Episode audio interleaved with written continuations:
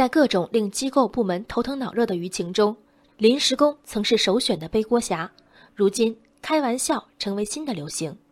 昨天的一则新闻图片中，陕西汉中汉台中学高二女生小丽的左腿触目惊心，从大腿至小腿，视线所及，密密麻麻布满血点。其母亲杨女士说，女儿长期受同桌男生小强欺负，借她的钱不还，还用中性笔扎她的腿。除了腿上新旧重叠的伤口，小丽腰腹部也有几块明显的淤伤，同样是小强所为。对此，汉台中学副校长韩艳青说：“经学校调查，小丽与小强成为同桌后关系很好，两人相互约定，谁上课不专心听讲就扎谁。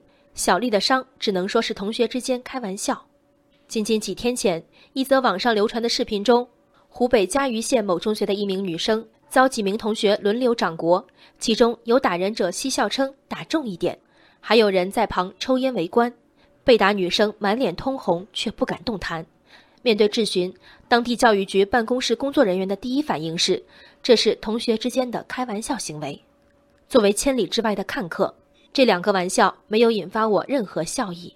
作为感知能力正常的普通人，图片中数百上千次沉默的流血和视频中一遍遍重复的火辣辣的侮辱，触发了我神经的疼痛。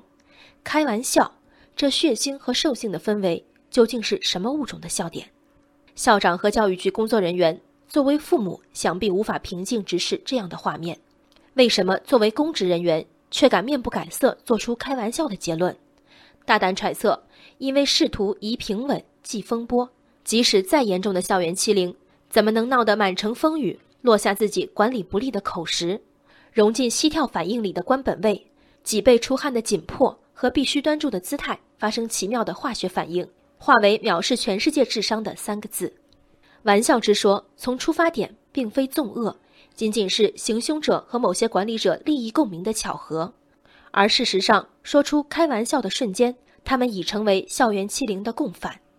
肇事者最年长不过十七岁，为法律宽容，但在手掌抬起、坚硬的笔刺出前，这些有着远超年龄的残忍的孩子，人人仔细翻阅了法律条文，内心有所仰仗吗？我相信，他们更有把握的。是比未成年的他们更残忍的成年人的趋利避害，正如被扎得体无完肤的小丽，到最后也不愿选择主动向师长求助。她虽然弱小，却以弱者的敏感提前预知了求助的无效。求助之前被扭曲的同龄人折磨取乐，失去身体的自主和心理的健康；求助之后，一切被定性为同学间的平等往来。恐慌的日常和倒塌的权威。到底哪边是更疼痛的处刑？对施暴者惩罚是有的。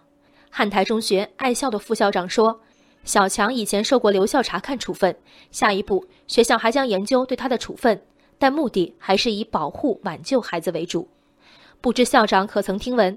上月教育部等十一部门明确，对屡教不改或者情节恶劣的严重欺凌事件，必要时可将实施欺凌学生转送专门攻读学校进行教育。你看，政策说根据情形教育惩戒，对策说开玩笑保护挽救，保护挽救实施欺凌者，的确是师者的博大。如果手舞乌纱，脚踩被欺凌者，还口口声声宽恕，是为人的渺小。人生海海，见微知著。我是静文，往期静观音频，请下载中国广播 app 或搜索微信公众号“为我含情”。